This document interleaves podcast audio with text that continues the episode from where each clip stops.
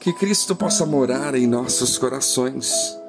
Por causa disto, me ponho de joelhos perante o Pai de nosso Senhor Jesus Cristo, do qual toda a família nos céus e na terra toma o nome, para que, segundo as riquezas da sua glória, vos conceda que sejais corroborados com poder pelo seu Espírito no homem interior, para que Cristo habite pela fé em vossos corações, a fim de estando arraigados e fundados em amor, poderdes perfeitamente compreender com todos os santos qual seja a largura e o comprimento, e a altura e a profundidade, e o conhecer o amor de Cristo, que excede todo entendimento, para que sejais cheios de toda a plenitude de Deus.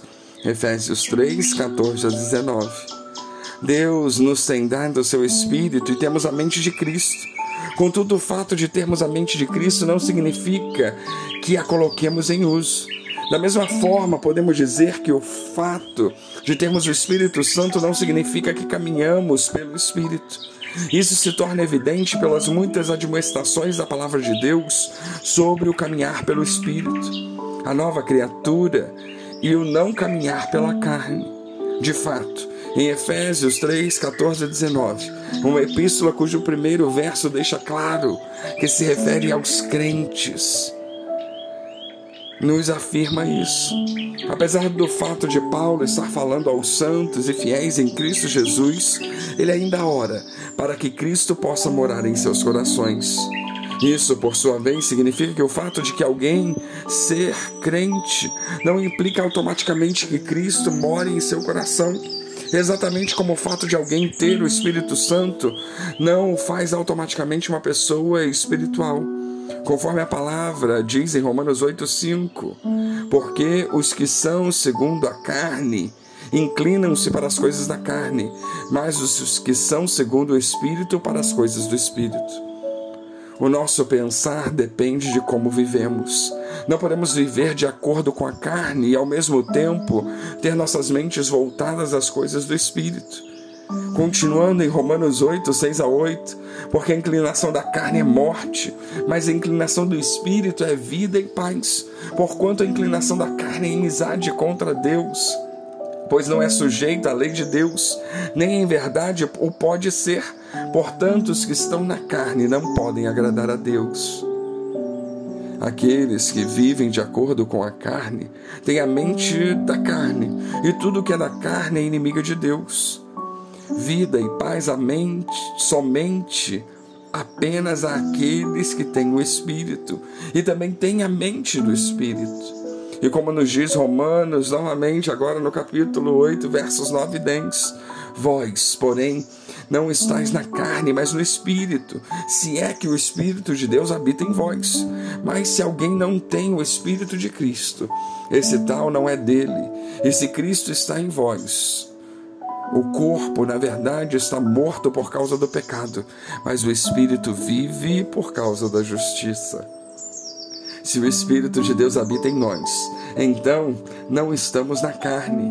O fato de Jesus habitar em nossos corações é o que nos traz vida, paz e todas as coisas que compõem o fruto do Espírito.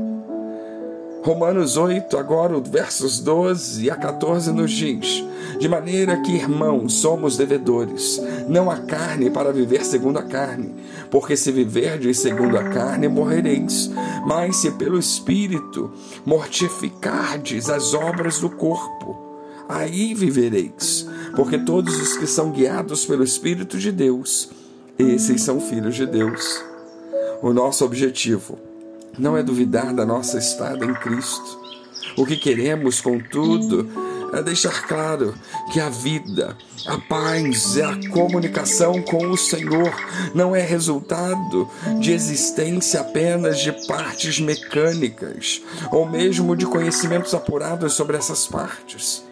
Mas também requer que o Espírito habite em nossos corações, que o Espírito e Cristo habite em nossa mente o Senhor não está interessado apenas em que recebamos o Espírito, mas que caminhemos pelo Espírito. A comunicação com o Senhor não devia ser pensada como comunicação de duas partes separadas. Nem tem importância quantas palavras alguém já escutou de Deus. mas também a unidade que alguém tem com Ele. Assim como a unidade com Cristo é concretizada, nosso coração terá Cristo, nossa mente será a mente de Cristo e nosso pensamento será o pensamento de Cristo.